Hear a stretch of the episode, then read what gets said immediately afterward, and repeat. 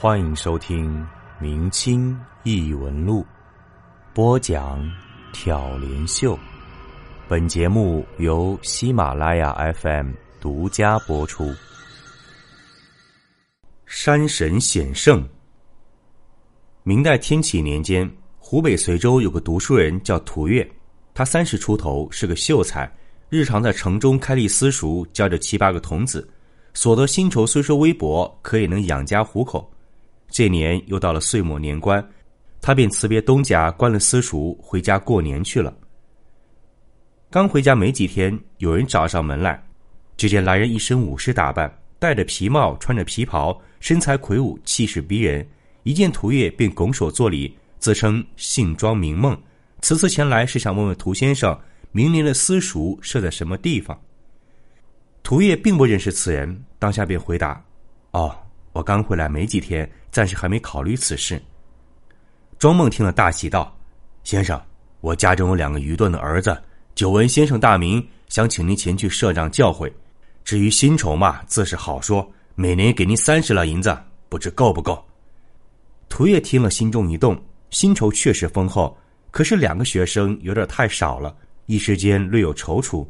庄梦见状，又说道：“我村中还有邻家孩子二三人，也可同来学习。如此，先生便可答应了吧？”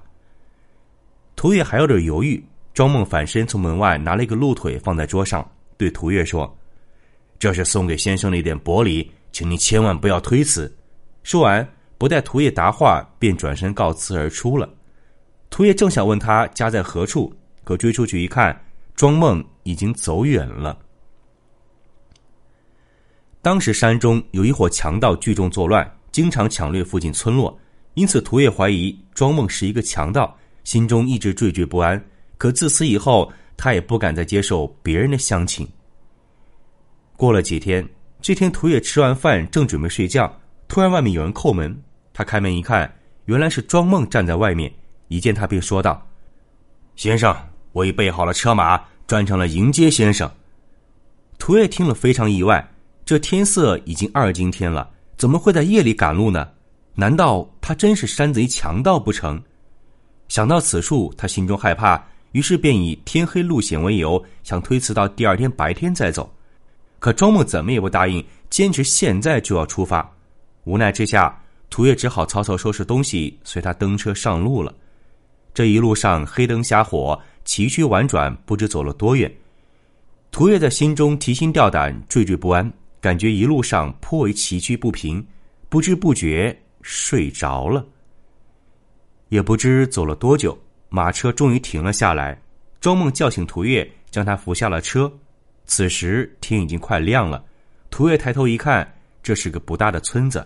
村中房舍样子都很奇怪，都是用原木简单堆砌的。庄梦拉着涂越走进了一间房中，只见屋内陈设简陋，东西也摆放的杂乱不堪。他从内间叫出两个童子，让他们拜见老师。大的童子年约十四五岁，名叫庄文；小的只有十二岁，名叫庄武。两人长得都是丑陋凶悍。接着，庄梦又将旁边一间小屋作为书馆，让涂越住了下来。以后就让他在这里教自己的两个儿子，而邻居家有三四个八九岁的孩子，也和他们一起在此读书写字。庄梦对涂月颇有礼数，每日供奉虽然粗陋，却是顿顿都有肉食。可是他对两个儿子特别溺爱，涂越屡次劝说，他却总是不听。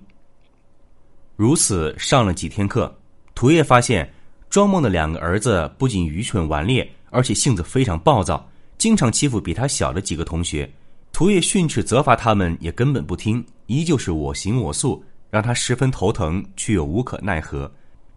和庄梦说了几次，庄梦也压根儿听不进去，只说小孩子打闹嬉戏，没什么大不了的。日子转眼快到年底了，庄梦两个儿子读书根本没什么长进，涂越很担心，可也无可奈何。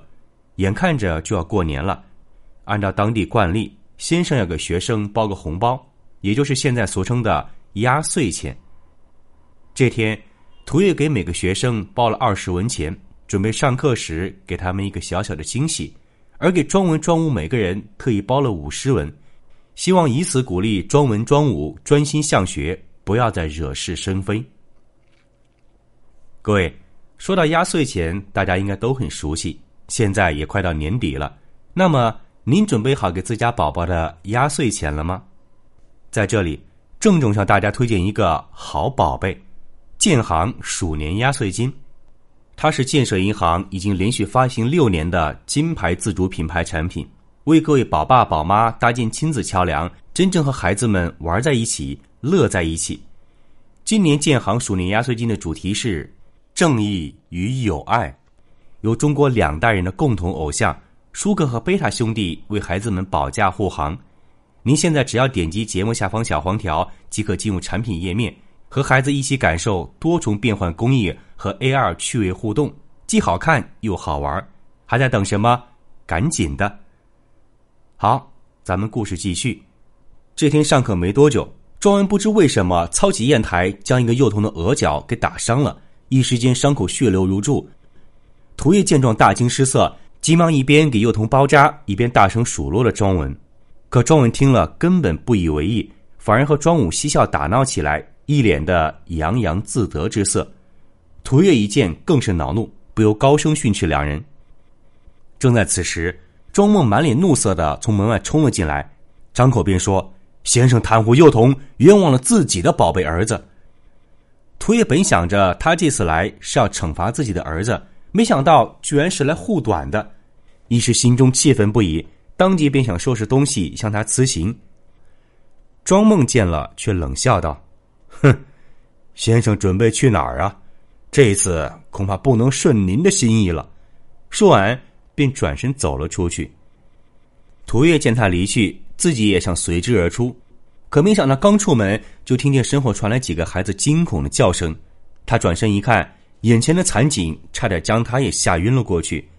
只见一个幼童肚破肠流，浑身是血的躺在地上。庄文和庄武两人用手伸进腹腔，抓出内脏放进嘴里咀嚼着，鲜血顺着嘴角流下来，说不出的诡异恐怖。涂叶见此情景，吓得魂飞魄散，大叫一声便转身而逃。耳听身后，庄文、庄武狂笑一声，回头一看，两人正紧紧追来。涂叶心中越发惊骇，急忙顺着山路拔脚狂奔，一直跑出几里远，才气喘吁吁的停了下来。回身一看。身后并无庄家两兄弟的身影，心中这才稍感安定。可是此时已是日暮时分，他在荒郊野外的也迷了路，一时不知该往何处去。他又走了一会儿，发现路旁有个废弃的地窖，于是便想躲进去先休息一下。可还没走近，荆棘中忽然跳出两只狼来，瞬间将他扑倒在地。涂月只吓得肝胆俱裂，差点晕了过去。两只狼一前一后咬着他的衣服，将他倒拖在地，也不知想要拖到什么地方去。正在此时，忽然树后闪出一个褐衣老者来。这老者戴着高高的帽子，胡须长的都过了胸，手里拿着一支木杖，伸手几下将两头狼击毙了。涂月死里逃生，从地上爬起来，吓得半天都说不出话来。老者见状，问他何以到此地。涂叶便将方才所发生的事情一一告诉了他。老者听后对他说道：“先生，此地是豺狼虎豹出没的地方，可不是什么安乐窝。幸亏你遇见了老夫，否则的话可就危险了。”说完，便给他指明了出山的道路，让他赶紧回去。涂叶急忙躬身作礼，谢过老者，顺着他走的路走了半天，才出了山。出了山之后，他回头一看。只见身后山高林密，层峦叠嶂，而刚才走的那条路已经不见了。他惊魂未定的回到家中，连续几天都没缓过神来。又过了几天，他在夜间熟睡的时候，忽然梦见那个指路的老者来到院中，手中还提着一颗人头。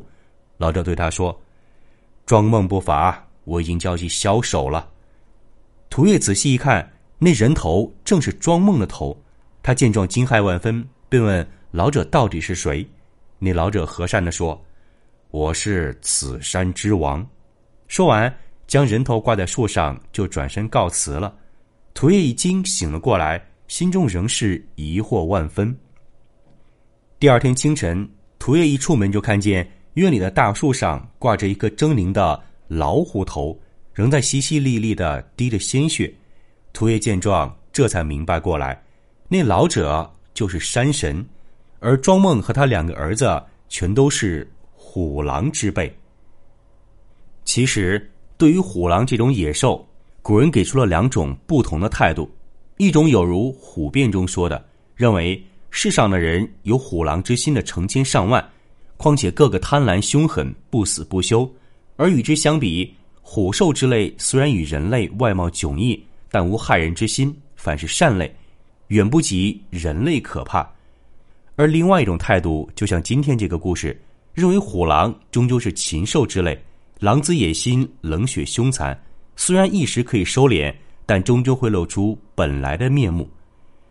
这两种态度可能代表了古人对于善恶的两种看法。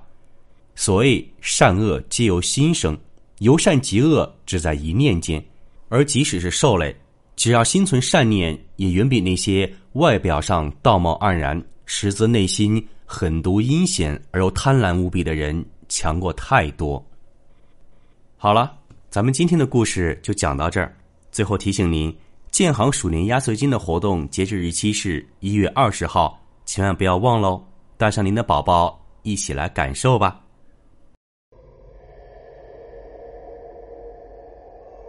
本集播讲完毕，感谢您的收听。如果您喜欢，请您评论、点赞、转发，咱们。下集再见。